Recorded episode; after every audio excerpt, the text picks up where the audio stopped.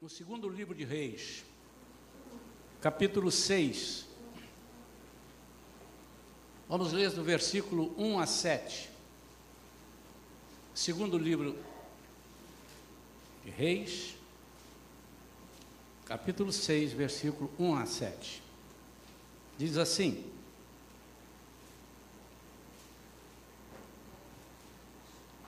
Em outra ocasião, os discípulos dos profetas sugeriram a Eliseu: Como vês, o lugar em que moramos, perto de ti, tornou-se pequeno demais para nós. Vamos até o Jordão e ali cada um de nós cortará um tronco a fim de podermos construir ali mesmo um local para reuniões. E Eliseu aqueceu, dizendo: Ide. Então um deles o convidou: Queiras vir com teus servos? E ele respondeu: Irei. Assim foi com eles. Chegando ao Jordão, puseram-se a derrubar árvores. Entretanto, quando um deles estava cortando um tronco, o ferro do machado caiu nas águas do rio. E ele imediatamente gritou: Ah, meu senhor, este machado fora tomado de empréstimo. Ao que o homem de Deus indagou: Onde caiu o machado? E imediatamente outro servo lhe apontou o lugar. Então Eliseu cortou um galho e o jogou na direção indicada, fazendo o ferro do machado subir à tona e flutuar sobre as águas. Então disse ao servo: Pega-o. Ele estendeu o braço e tomou o machado nas mãos. Vamos falar com Deus. Pai querido, fala conosco, Senhor. Estamos aqui só para ouvir a tua palavra agora. Neste momento, cantamos para ti, falamos de ti, lemos sobre ti, agora nos assentamos para que o Senhor se levante e fale conosco. Então estamos prontos, Senhor, para entender. Mas se o teu Espírito Santo não nos ajudar, nós não seremos capazes de fazê-lo.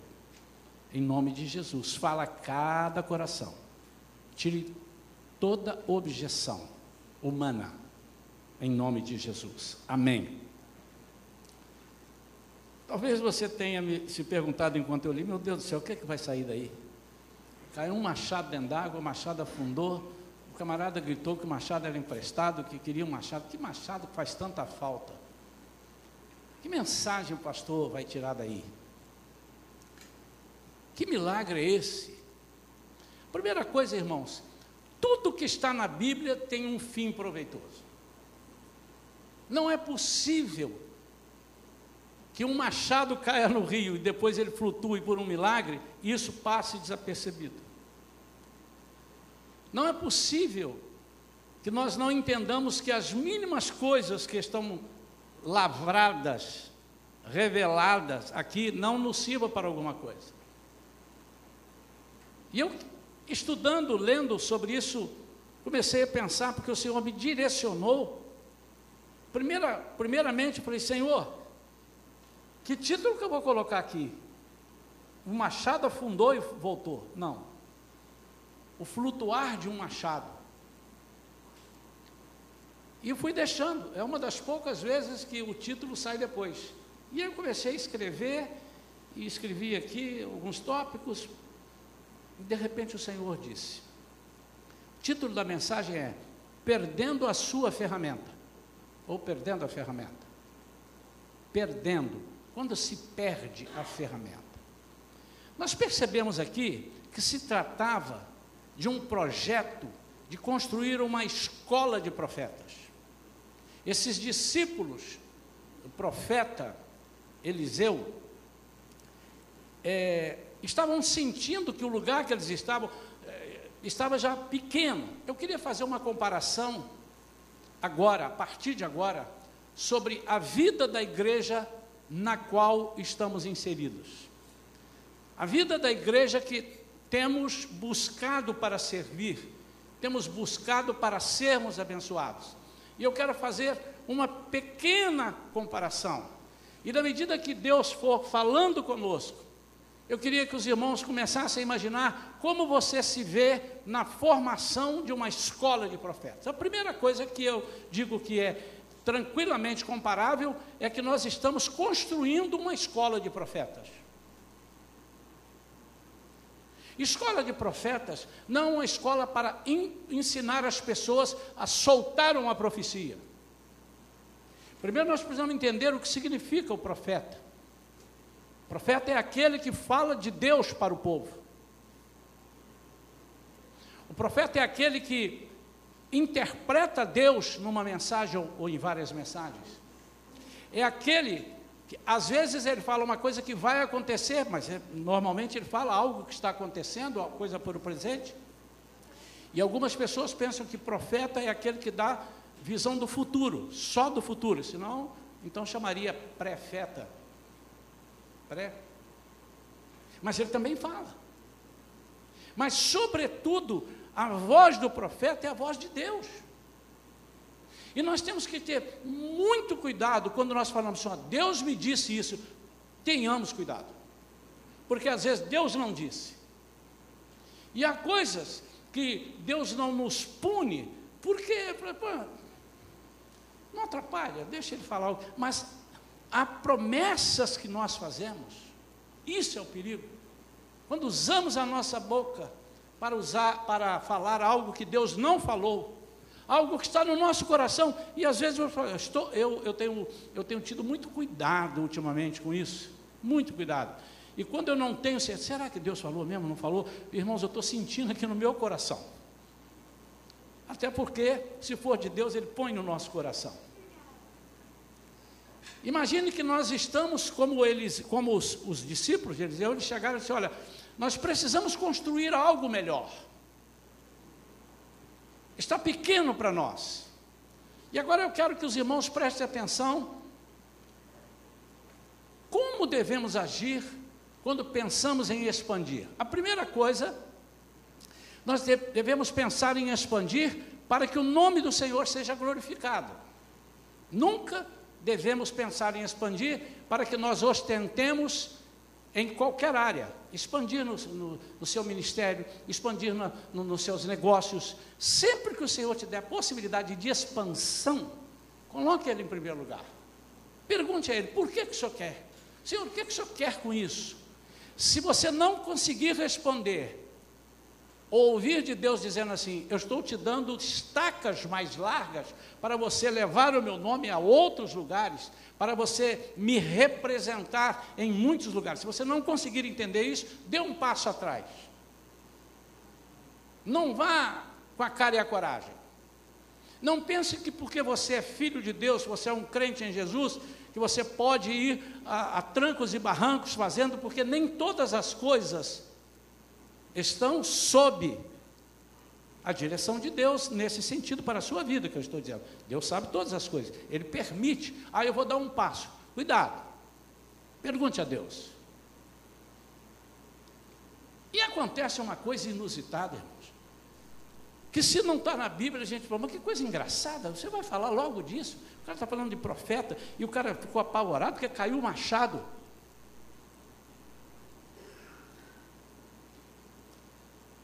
Vamos tirar daqui alguns ensinamentos e vamos aplicar na nossa vida. A primeira, a primeira, o primeiro ensinamento que eu tiro para mim, que eu passo para a igreja, é que nós não temos uma só ferramenta. Aqui nesse caso era uma ferramenta. Mas se você prestar atenção, eles começaram a fazer, ninguém vai construir uma escala só com machado. Aprove a Deus permitir que se registrasse isso daqui, mas certamente tinha serrote. Eu não sei como é que era o serrote. Tinha martelo. Tinha pregos. Como é que ele vai fazer uma escola de profetas, ampliar só com machado?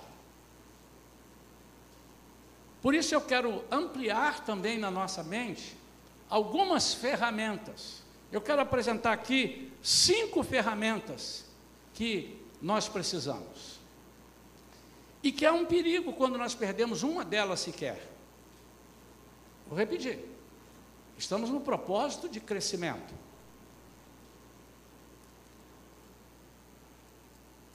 Há alguém que diga assim, pastor, não vamos mexer com o negócio de crescimento, não. Isso está tudo muito caro, dá despesa, dá trabalho. O outro diz, pastor, vamos crescer porque é, aqui está ficando pequeno e eu, eu acho que aqui a gente precisa mais espaço. Em vez de eu sentar do ladinho da pessoa, eu posso sentar. Quem sabe depois, pastor, só coloca aquelas poltronas largas para nós sentarmos. É uma outra visão. Vamos crescer, pastor, porque depois que nós tivermos muito grandes,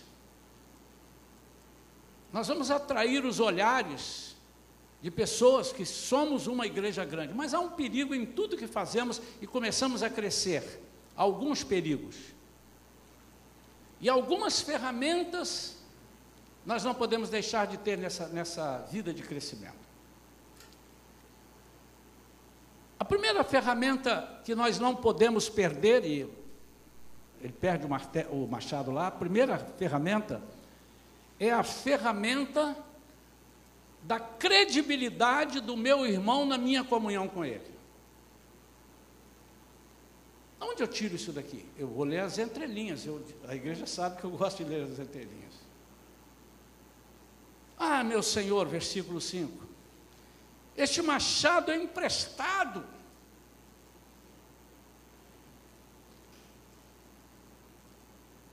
Para uma pessoa dizer assim: Senhor, caiu meu machado. Meu Deus, e agora? Esse machado é emprestado. Eu começo a deduzir: quem emprestou esse machado? Como é essa pessoa que emprestou o machado? Como ele ele, ele teria dificuldade de dizer simplesmente: perdi o teu machado, quanto custa? Está aqui o dinheiro, está aqui o machado. Mas, irmãos, por favor, entendam que isso daqui é algo que tomou dois, três versículos. Muitas vezes, amados, quem sabe esse camarada aqui, esse homem de Deus, estava dizendo assim: Eu já sei o que vai acontecer se eu voltar lá sem o machado. Se eu não puder entregar o machado, vai haver uma confusão, mas por causa do machado, o senhor não tem noção de quem é a pessoa que me emprestou esse machado. E aí ele pode ficar de mal comigo, e eu não gostaria. Aliás, eu lembro que eu quis pedir o machado antes, ele disse: Não vou emprestar, que esse machado é, é, é um machado de minha estimação. Estou conjecturando. Irmãos, quando nós estamos fazendo a obra, quando começamos a fazer a obra, a primeira coisa que não pode ter é falta de comunhão e unidade. E quando nós percebemos que não sabemos com quem estamos lidando, nós temos que dar um passo atrás antes de continuarmos a construir alguma coisa. Quando eu não tenho segurança, quando eu percebo que a minha credibilidade pode ser afetada, quando eu percebo que a credibilidade de alguns podem, a credibilidade pode ser, de alguns, pode ser afetada por algum mal, é, alguma coisa mal colocada, nós precisamos parar a construção. É preciso que aí entre a mão de Deus. Note que, de repente, ah, caiu ali, eu vou dar um mergulho, vou fazer assim com a mão e vou achar. Mas o que me chama a atenção é que ele leva ao homem de Deus, ao líder deles, e aqui o nosso líder é Jesus. Nós estamos trabalhando não para o pastor Isaías, e às vezes pensamos que estamos trabalhando para o pastor Isaías.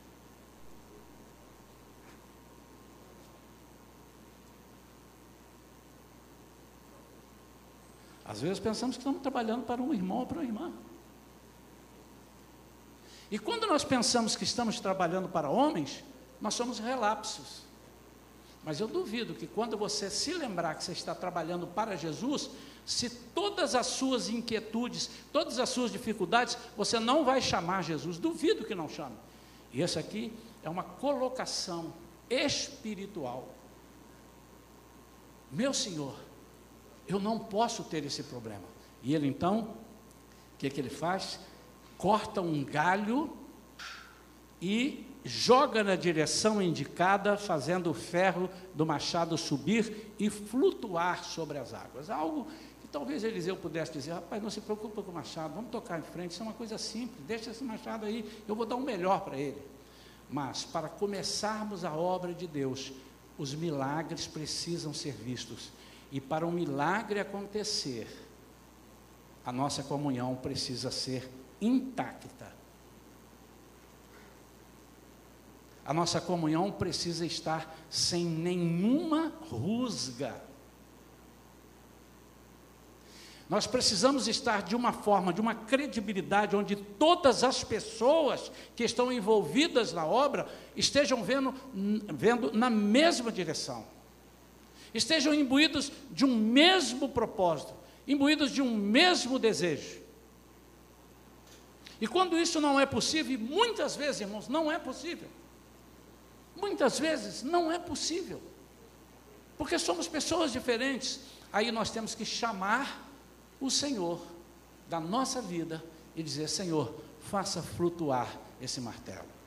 Senhor, traga de volta aquilo que pode ser o pomo, e não o pombo, o pomo da discórdia. Shalom também é cultura. Aquilo que pode ser algo que vá é, deixar alguém aborrecido. O Espírito Santo traga de volta aquilo que a pessoa é, está sentindo prejudicada na vida dela. Às vezes, uma palavra mal interpretada, ou até mesmo mal colocada, pode interromper ou retardar a construção. Cada dia mais, o ser humano está perdendo a essência do relacionamento. A tecnologia tem nos roubado tempo de comunhão. Amém ou não amém? amém? Mas precisamos da tecnologia. A Shalom valoriza muito isso. Para os nossos amados visitantes que estão vindo pela primeira vez, fizemos uma, uma coisa assim meio que sem querer, por causa de um propósito que nós tínhamos no dia, e fizemos no outro domingo, e fizemos no outro domingo, e depois o Senhor falou ao nosso coração, com certeza porque tem mantido. Vamos oficializar isso. É que de manhã, no culto da manhã, quando acabo de pregar, às dez e meia aproximadamente, nós damos 15 minutos para que os irmãos tenham comunhão e tomem um cafezinho. Tempo também de ir ao toalete, mas principalmente, eu faço questão de dizer isso aqui sempre. Isso tem que ser nosso propósito nós possamos conversar, possamos ter comunhão. É o momento de você pedir perdão à pessoa se você atingiu. É o momento de você conhecer a pessoa. Eu já rodei em muitas igrejas eh, cantando, pregando, os irmãos conhecem o nosso ministério, e o, o, o fenômeno acontece em todas as igrejas. Sou, não vou fazer isso agora para não te constranger, mas sou capaz de perguntar, fulano, você está do lado de uma pessoa que é membro da igreja, está com você aqui há dois anos. Qual é o nome dela? E eu sei que você vai dizer, pastor, não sei. Por quê? Porque a nossa vida é muito corrida, nós chegamos, e muitas vezes nós chegamos em cima da hora do culto. Oh, oh, fica tranquilo. Mas como nós não temos esse tempo antes, eu instituí um tempo no intervalo. Assim como daqui a pouco nós teremos a nossa cantina no fim do culto mero propósito. Ah, você quer comer, não quer comer? Então, se você não gosta do que é cantina lá, compre, meu irmão, e dê de presente para mim, que eu gosto. É, principalmente pão com linguiça hoje. Aleluia, ô Senhor. Mas que você tenha a oportunidade de passar alguns minutos conversando. Essa comunhão está sendo roubada pelo inimigo. Já expliquei isso aqui, irmãos. Se você for ler a Bíblia, se você for ler Apocalipse, se você for ler sobre o céu e sobre o inferno, você vai ver que comunhão só haverá no céu, no inferno não haverá comunhão. Ninguém estará junto no inferno, estará separado. A Bíblia diz isso claramente. Então, quem gosta de solidão é o inimigo. Quem gosta das pessoas não conversarem é o inimigo. Até que a pessoa entre em depressão, entre em desespero, fique doente, de repente tenta dar um fim na sua vida. A segunda ferramenta que não pode parar. Aliás, melhor colocando, esta ferramenta, a ferramenta da, do início da construção, se ela, por alguma coisa, é interrompida, ela paralisa o serviço. A segunda coisa, paralisia do serviço. Paralisação do serviço, melhor dizendo. Ao perderem o machado, eles tiveram que interromper o serviço. Há coisas, queridos, que acontecem para paralisar o crescimento da igreja. E se você concorda, dá um amém bem alto. E se você não concorda, diz assim: Eu não concordo, mas eu acredito. Se você não falou nenhuma coisa nem outra, fala amém, você que não falou antes.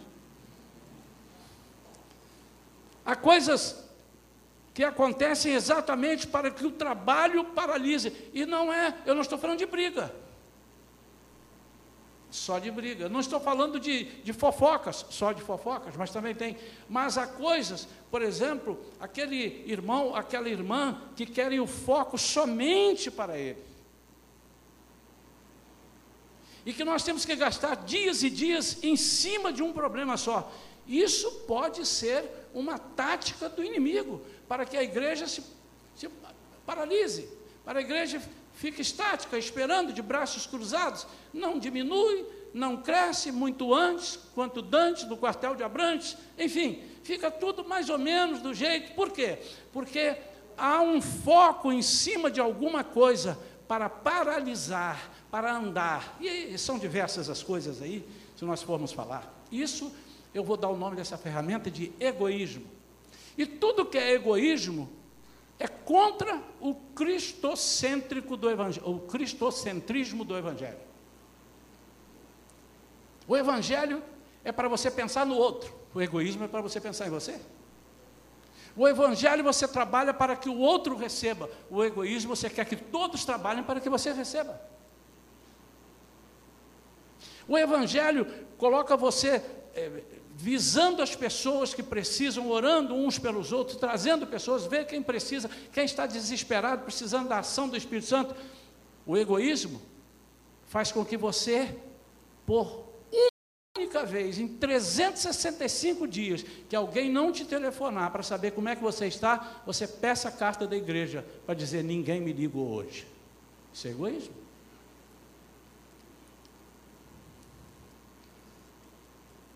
O egoísmo é uma dessas aliadas para perdermos a unidade.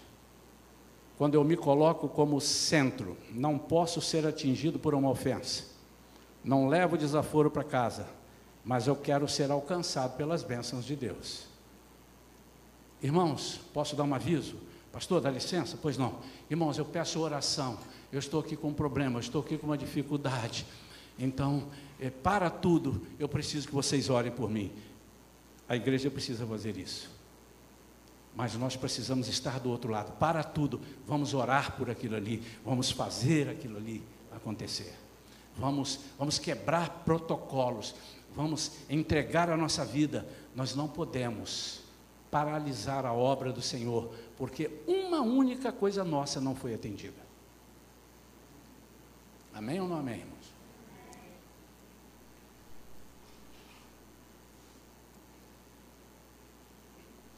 A construção da escola de profetas é para beneficiar a todos, após o serviço de todos. Nós estamos construindo uma igreja. Não construímos. Não, está aqui, pastor, construído. Primeiro que nem será essa, né? Isso aqui é o princípio de uma igreja que nós temos o projeto de fazer depois, mas não é disso. Está pronta. Vamos lá, vamos considerar que fosse essa. Está pronta, pastor? Aí está com ar refrigerado, está toda iluminadinha, está toda pintadinha, está toda bonitinha. A cada dia nós estamos construindo uma igreja. Assim como a cada dia nós estamos construindo a nossa vida.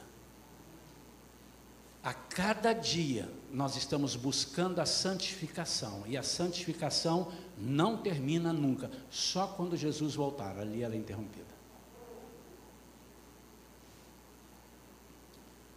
A terceira ferramenta que não pode faltar para o crescimento de uma escola de profetas é o culto ao Senhor. Graças a Deus, essa igreja aqui não pensa o contrário. Mas há uma turma, e eu não sei de onde eles tiraram isso, que prega ou faz campanha para que nós somos o nosso próprio culto. Sim, a Bíblia diz que nós somos um culto ao Senhor, cada um de nós é um culto ao Senhor. Mas o culto ao Senhor em comunidade é de uma importância muito grande. É um treinamento do que iremos viver no céu. É o treinamento do ajuntamento santo e espiritual que Deus quer fazer para nós e conosco, para que nós habitemos e vivamos com Ele em comunhão o resto, no resto nem tem resto, porque a eternidade toda. E o inimigo quer que nós não aceitemos isso. E como é que ele faz isso? Ele coloca enjoos. Uma hora é, o ar que está muito frio, uma hora é o louvor que não foi legal, uma hora é o pregador que não me agradou, uma hora é uma palavra que alguém disse aqui no pátio, uma hora. Isso tudo nós precisamos de entender que vai acontecer porque as pessoas são diferentes. Isso é divino que sejamos diferentes. O inimigo quer que sejamos iguais. Mas o Senhor quer que sejamos diferentes, porque não existe um corpo sequer humano que é igual. Imagine um corpo só de orelha. Orelha, orelha, orelha, orelha, orelha, orelha, orelha, orelha o tempo todo. Ou um, um corpo só de braço. Um braço só. O que o Senhor quer é que nós tenhamos diversidade, mas que nós sejamos, estejamos em unidade. Há pessoas que tem algum membro ligado ao corpo, mas por alguma enfermidade esse membro está atrofiado, sem ação. Eu conheço pessoas assim. Você deve conhecer. Pessoas teve uma enfermidade, uma paralisia, e o corpo está ali, ele tem um braço. E o braço não mexe. Ou mexe pouco, ou mexe quase nada. Está no corpo. Mas o Senhor não quer esse membro dessa forma.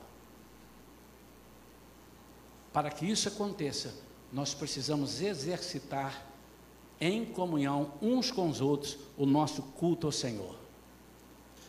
Hoje eu conversava com um irmão aqui fora, falando sobre a necessidade e a importância da comunhão. E ele me disse: É, pastor, é, é verdade. Agora, nós precisamos de ajuda, ele falando dele e da esposa, nós precisamos de ajuda. Porque nós não temos nenhum parente aqui, não temos ninguém. Todo mundo mora em outro estado, longe daqui, nenhum parente. Eu falei assim: mais uma razão de você se apaixonar pela igreja e vir para a igreja e ficar, porque aqui você tem uma família, é mais uma razão. Nós precisamos ter esse culto ao Senhor. Mas, que adianta nós termos um culto aqui, quando saímos daqui, guardamos as pastas, deixamos tudo aqui, e quando chegamos em casa nós não temos um culto ao Senhor? Que adianta de eu ter um culto aqui, um culto em casa, mas quando eu pego meu carro eu vou trabalhar, no trânsito eu não tenho um culto ao Senhor? Que adianta de eu ter um culto ao Senhor aqui, ter em casa, ter no trânsito, mas quando eu chego no meu trabalho eu me transformo, eu não tenho um culto ao Senhor? E obviamente eu não estou dizendo de você chegar no seu trabalho. Atenção, meus funcionários, para um minutinho aqui agora, que eu vou dar dez minutos aqui uma palavra, vamos orar e sapatear no poder. Não, você não necessariamente precisa disso, mas as pessoas precisam de ver você, e não necessariamente você. Ah, oh, perdemos um milhão de reais hoje na Roma. Ah, que legal, que benção. Eu sou servo de Deus e a Bíblia diz que eu, te, eu, eu, eu tenho que ser manso no meu escritório eu não vou ser assim, não. Mas por que perdemos? Não, não podemos perder. Eu não estou dizendo disso. Isso é a coisa mais simples. Eu estou dizendo das pessoas perceberem em você, primeiramente, a fé que você exerce em Jesus. a sua segurança, a sua posição, o seu posicionamento diante das propostas que você recebe. E quantas são? Quantas são? Isso é um culto ao Senhor. Nós não podemos ir adiante, irmão, se nós não temos prazer em cultuar ao Senhor. E nessa igreja aqui nós ensinamos isso. Ninguém vem aqui para assistir ao culto. Você vem para cultuar o Senhor, para prestar culto ao Senhor, para adorar ao Senhor. Amém ou não amém? Quantos concordam? Ficam assentados? Todos.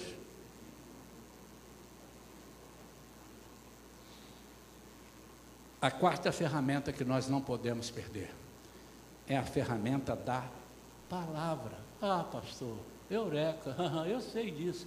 Você sabe por que não faz? A Bíblia é uma ferramenta que precisa ser manuseada por todo discípulo. Manusear não é saber onde é que está Gênesis, aqui, Apocalipse, ali, onde é que está Hebreus, onde é que está Romanos, também. Mas isso, menos importante se você não conseguir guardar. Você vai no índice, tem tudo ali. Mas em 2 Timóteo, capítulo 2, versículo 15, quando o apóstolo Paulo está ensinando Timóteo, o que ele fala para Timóteo é de uma profundidade tremenda. Coloca aí para nós, por favor, 2 Timóteo, capítulo 2, versículo 15. Procura, isto sim, apresentar-te aprovado diante de Deus como obreiro que não tem do que se envergonhar. Ele está falando aqui como obreiro que não tem vergonha de ser obreiro, não vergonha de ser evangélico, não tem vergonha de ser cristão, não tem vergonha de ser testemunha de Cristo. Paulo disse: Eu não me envergonho do evangelho. Que não tenha do que, que não tem do que se envergonhar e que maneja corretamente a palavra da verdade. O que é manejar corretamente a palavra da verdade? Primeiro, se você traduzir, tirar a palavra, a espada, você vai entender melhor que maneja corretamente a espada da verdade. Que a, palavra, a Bíblia é a espada e a Bíblia é a palavra. Imagine você com a espada na mão brincando. Oi, tudo bem? Está com coceira aí no rosto? Deixa eu coçar para você.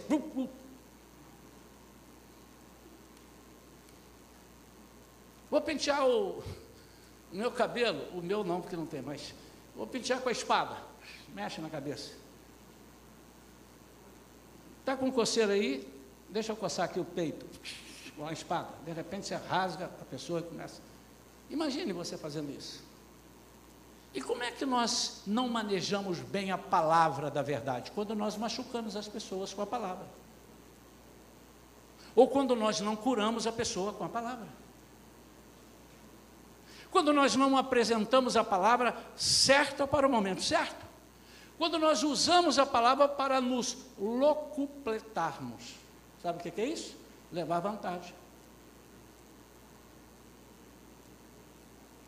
Quando eu quero levar vantagem, eu procuro alguma coisa que pregamos, pregamos domingo passado, sobre o rei Ezequias mostrando o templo, a, o templo, a casa dele, mostrando tudo para o inimigo. E ele ficou numa felicidade quando todo mundo começou a olhar o tesouro dele, a casa dele, tudo, as armas, as especiarias. E o profeta Isaías vem dizer: quem eram eles? Eram os missionários lá da Babilônia. E o que, que eles viram? Ah, viram tudo, mostrei tudo. Ele numa alegria muito grande. E quando Isaías disse assim: é, é, dias virão onde eles vão levar os seus filhos para servirem lá no palácio como eunucos de Faraó. Eles ficaram assim, oh, então que palavra boa, que você disse isso, que palavra boa, e não entendeu nada. Eu expliquei isso domingo passado. Eunuco é aquele que é castrado, é aquele que não pode gerar, é o infértil. Ele está dizendo: o inimigo vai pegar os seus filhos, as suas descendências, e vai decepar dali para baixo, não tem mais herança não tem mais projetos. O Espírito, eh, eh, João 14, 26 diz que o Espírito Santo, preste atenção nisso, nos fará lembrar de tudo que temos aprendido. Às vezes, o Espírito Santo, embora tenha poder de colocar palavras na sua boca, mas essa ele não gosta muito de fazer. Se houver uma necessidade do propósito dele, ele vai te fazer lembrar aquilo que você sabe, aquilo que você estudou. Eu sempre falo para os estudantes, né? Ora ao Senhor e peça ao Senhor para te dar sabedoria para você lembrar aquilo que estudou. Não vá para a prova assim, não. Eu sou crente, sou fiel ao Senhor, não falta um culto, canto no louvor e faço isso e faço aquilo e oro pelas pessoas. Eu nem preciso estudar, porque o Senhor vai me honrar, não vai não, meu irmão?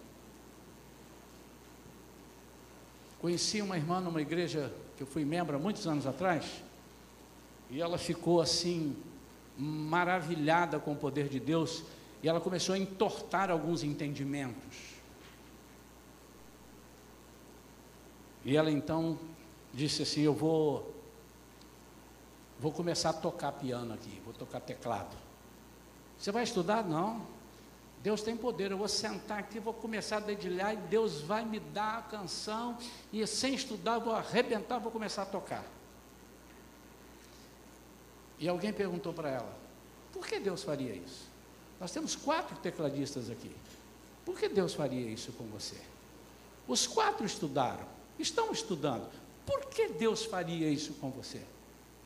Agora, se você disser, estou indo para Amazonas, Estou lá dentro de um, uma aldeia e alguém disse assim: aqui, cacique, cacique confusão, só deixa pregar evangelho se você tocar um instrumento musical. Mas eu não toco nada. Se você orar a Deus e essa for a condição, Deus vai te dar a música ali e é assim que eu creio. Às vezes nós queremos que o Espírito Santo sopre nos nossos ouvidos uma coisa que nós nem sabemos, nem estudamos, não, não, não, não, curtimos a palavra de Deus. Lembrar de quê? Que o Espírito Santo vai fazer você lembrar. Lembrar daquilo que eu tenho ensinado a vocês. Não é por você ter aceitado a Jesus que o Espírito Santo vai soprar nos seus ouvidos as coisas. Ele pode e ele tem esse poder mas não é assim que funciona. Jesus disse: vocês erram porque não conhecem as Escrituras e nem o poder de Deus. Mateus 22, 29. Estamos construindo. E perdemos mais uma ferramenta. Que ferramenta é essa? Que nós não podemos perder. A ferramenta da oração. É inaceitável que uma pessoa que diz eu sou servo de Jesus, sou servo de Deus, não goste ou não saiba orar. Inaceitável. Então você não é servo de Deus. Não, pastor, mas eu sou, o senhor não conhece o meu coração? Peraí, peraí. Então você não sabe o que é oração. Não há, não há outra situação em que você fale com Deus, a não ser através de oração. Estamos em tempos modernos. Passa um zap para Deus. Você sabe qual é o zap dele? O Telegram. Deus fala contigo de várias maneiras. Ele fala através de uma profecia, ele fala através, você está lendo a Bíblia, salta aos olhos, vem ali, ele fala através de sonho, ele fala de qualquer forma, ele usa todas as formas, mas não há uma só além desta para você falar com ele, a não ser através da oração. Segunda coisa, quando você não gosta de orar, primeira coisa, você não gosta, não, pastor, não é assim, mas o diabo entende assim. Você não gosta de falar com Deus. E você sinaliza que você resolve as suas próprias coisas. Eu não preciso falar com Deus, eu resolvo. Eu sou inteligente, Deus me deu capacidade. É isso. Mas não, pastor, eu nunca pensei isso. Sim, mas o diabo pensa que você pensa assim. Mas por que, que o senhor está falando em diabo? Porque ele é o inimigo das nossas almas. É aquele que faz paralisar a obra de Deus com algumas propostas diferentes. Irmãos, o dia que nós entendermos que em tudo que fazemos, todas as confusões que possam existir são espirituais, Eu não estou dizendo que todas as confusões foi o diabo que colocou, mas são espirituais. Por quê? Porque quando você fecha o teu espírito, e o que é o teu espírito? É o canal de Deus contigo. Quando você fecha isso, você não tem Deus falando contigo. E quando o inimigo percebe isso, ele joga uma proposta, eh, ele dá, igual naquela do, do, do bilhar, né? ele dá uma ali para matar ali, para cair lá, na caçapa. Mas ele queria pegar aquela ali, ele deu aqui para bater lá, para voltar para cá, para jogar ali. E é assim que o inimigo faz. E o que me impressiona é que ele repete isso todo o tempo, ele faz tudo igual e ainda engana a gente. Amém ou não amém? Um pouquinho mais baixo, irmãos. Amém ou não amém?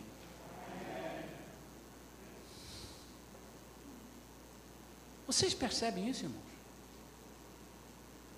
Quando o apóstolo Paulo disse assim: a nossa luta não é contra a carne, não é contra a sangue, o que, é que ele está dizendo? Não é luta humana.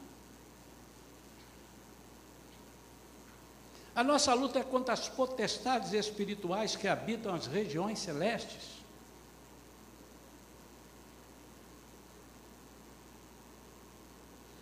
Eu creio piamente que há pessoas, que haja pessoas, que têm a mente muito forte, cabeça muito boa, e ele não ouve nem um pouquinho, nem precisa ser crente. Ele tem uma cabeça tão boa e tão forte que ele nem ouve o inimigo. Isso eu creio. Existem pessoas assim.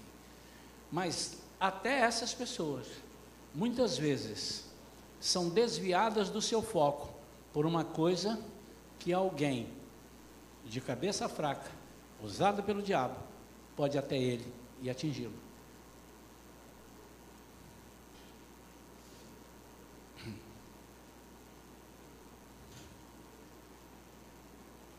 Era criança pequena lá em Guaçuí,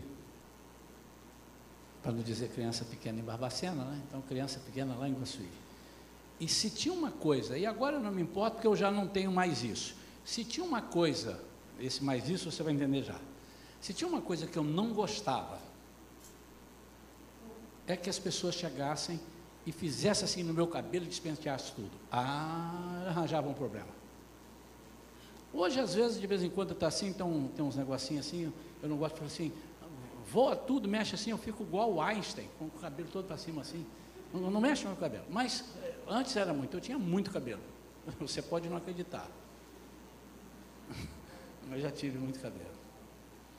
E quando eu falei assim, não mexe no meu cabelo, você pode fazer o que você quiser comigo, não mexe no meu cabelo. Eles desprezaram todas as coisas que eu digo que você pode fazer e só mexiam no meu cabelo. Lógico. Passavam assim, fala Zazar! no meu cabelo. E eu virava um bicho de, de raiva. Mas a, eu disse, pode fazer tudo? Mentira, há coisas que eu também não gostava, mas só pelo fato de se não faça isso em mim, eu disse, então é ali. Ó, oh, fulano não gosta de apelido. Agora que vai pegar o apelido nele. Amém ou não amém? Então, o que eu estou dizendo é que se nós não trabalharmos essa ferramenta da oração, que é a chave mestra na nossa vida, nós não vamos entender que as coisas que estão acontecendo no, no, no, na construção eh, onde nós estamos inseridos, aqui era uma construção de algo para Deus, mas os servos estavam inseridos naquele contexto. E quanta coisa o inimigo pode fazer para nos paralisar? Repetindo, uma palavra mal colocada, o desânimo, o mau exemplo. Há pessoas que são capazes de olhar um mau exemplo e desprezar 99 bons exemplos. Mas ele se liga do mau exemplo. Uma coisa errada, um mau exemplo. Uma pessoa que fez coisa errada. Não, ih, rapaz, as pessoas que chamadas não, não cristãs, não, não evangélicas, eles dizem assim, ih, você é crente, ó, você não pode mentir não, hein? Ele pode, mas o crente pode. Ih, você é crente? Ué, você bebe, você fuma, você fala palavrão? Você é crente. Eles estão de olho em nós. E nós, com essa ferramenta da palavra aliada à ferramenta da oração, nós vamos aprender uma série de coisas. A primeira coisa que nós vamos aprender é que nós não estamos lidando com aquela pessoa que pensamos que estamos lidando. Nós estamos lidando com as potestades espirituais que habitam as regiões celestes. Que através de alguma coisa usa para nos tirar do propósito. Tem um trecho, um texto muito conhecido na Bíblia sobre Neemias. Quando ele foi restaurar os muros da sua cidade. Quando eles perceberam que ele ia fazer aquilo, e já, a gente conhece isso, já pregamos aqui várias vezes, o que representava o um muro, representava proteção. As cidades eram muradas exatamente para o inimigo não entrar na hora que quisesse, para guardar. Então, a nossa proteção espiritual precisa estar sem brechas. E quando alguém vem nos ajudar a tapar essas brechas, o inimigo se revolta, porque ele não quer que nós tapemos as brechas. Então, vieram chamar Neemias, dá um pulinho aqui, vem aqui, porque na verdade eles queriam que ele parasse de fazer a construção e descesse, e ele mandou uma palavra que é uma palavra que todos nós tínhamos que ter na construção da nossa escola de profetas. Estou fazendo uma grande obra e não posso parar. Repita comigo. Estou fazendo uma grande obra e não posso parar. E essa obra é para o Senhor. Era uma escola de profetas. A oração nos ensina a usar a perseverança, esperar com paciência no Senhor Muitos desistem ao primeiro sinal de dificuldade. Falta perseverança quando não há oração em tudo que fizermos. Agora é impossível nós construirmos esta igreja aqui, todos largando os seus empregos, preste atenção nisso para finalizar, todos largando as suas famílias, todos largando os seus estudos, para ficarmos aqui para construir, para fazer essa igreja crescer materialmente, espiritualmente, quantitativamente ou qualitativamente. É impossível, você não vai conseguir fazer isso. E não é isso que se pretende. Mas preste atenção. O inimigo pode paralisar você lá no seu trabalho e te preocupar e te irritar, ou na sua família, ou na sua escola, para que você não tenha prazer de construir a obra do Senhor. Houve um dia aqui que eu preguei que nós devíamos ser como mate leão. Tinha uma propaganda antiga, os mais velhos. Meu pai me contava, eu não sei, meu pai que me contava. E que a propaganda era assim: mate leão. Fala aí para mim, os mais velhos. Aí tinha uma, um slogan, qual era? Já vem queimado de casa. Quantos lembram disso? Mate Leão, já vem queimado de casa. Você, é, nós somos velhos. Davi, você não sabe? Não, lembra não? Lembra. Bernardo disse que lembra porque eu já falei isso aqui, ele guardou, eu sei disso.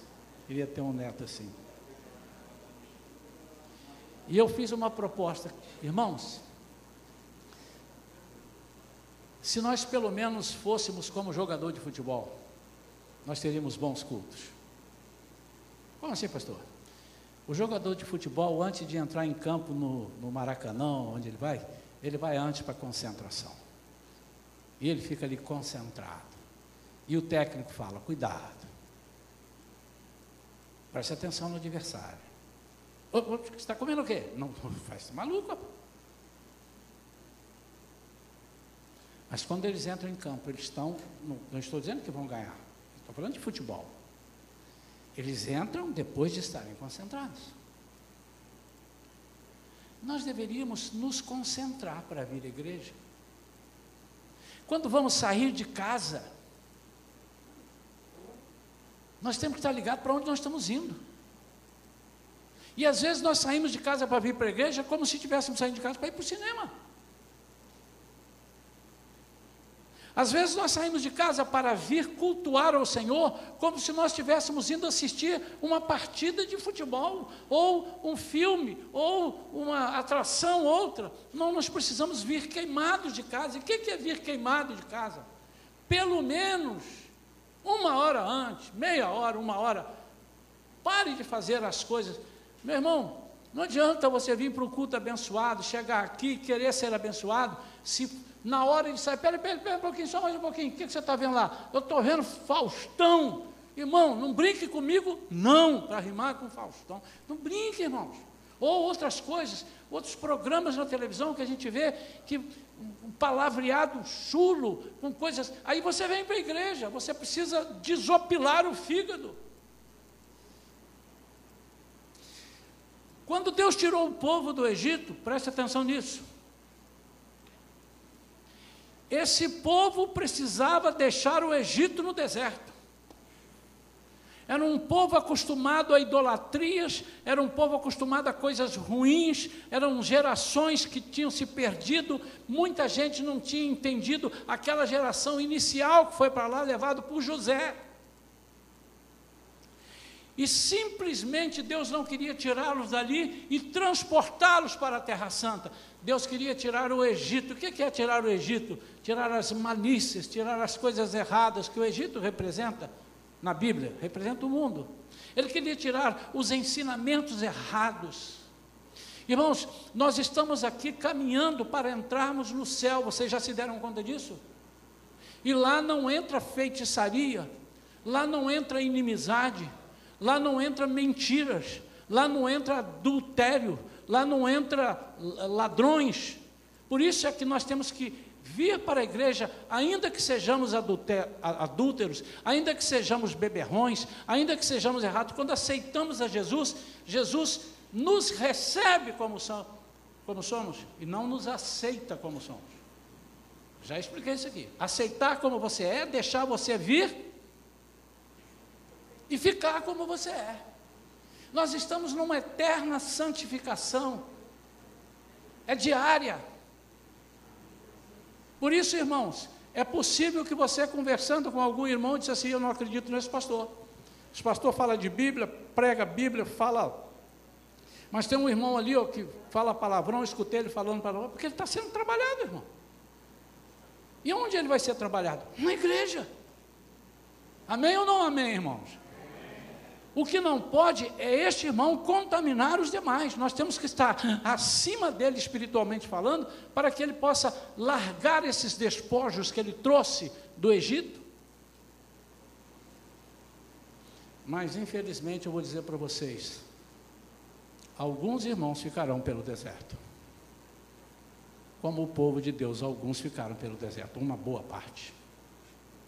Nós estamos caminhando para viver uma vida onde tudo é diferente daquilo que o mundo ensina. E nós temos que começar a nos acostumar. Você que não gosta de cantar, deixa eu falar uma coisa para você, você que não gosta, eu não, gosto de cantar. Aliás, uma pessoa disse para mim há muito tempo atrás, e disse assim, eu não gosto do louvor, eu só chego lá, eu calculo mais ou menos, o louvor demora 40 minutos, eu chego para ouvir a palavra. Meu irmão, você vai tem um problema muito sério, porque nós vamos louvar eternamente no céu. E eu quero ver para onde você vai. Aliás, eu já sei para onde você vai querer.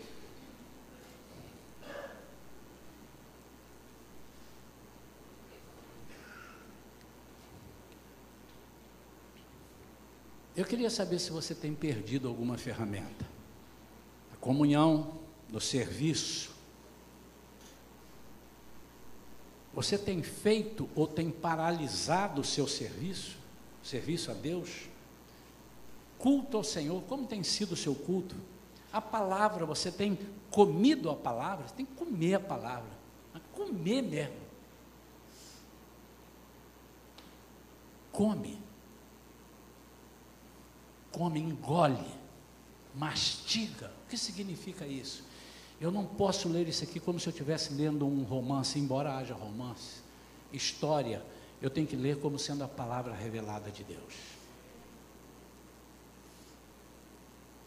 E se eu quero ser um vitorioso, eu tenho que ter uma ferramenta que não pode faltar: uma vida de oração. Porque você vai chegar em algum momento que você vai orar, vai orar, vai orar, e as coisas não vão acontecer. E você vai dizer: Por que, Senhor? Ele disse: Porque esse problema se resolve só com oração e jejum. Feche seus olhos, faz favor.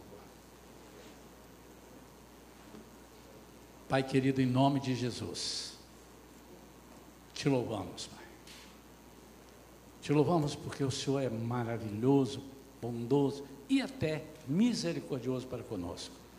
Apesar de nós, apesar de nós, apesar de sermos quem somos, o Senhor fala conosco. O Senhor nos ama. O Senhor nos ensina, o Senhor gasta tempo conosco. O Senhor perdoa os nossos problemas que temos cometido contra ti. Senhor, nós estamos numa escola de profetas. Nós estamos construindo, Senhor, uma igreja onde o Senhor conhece o meu coração e eu queria que todos aqui pudessem profetizar. O que, é profetizar?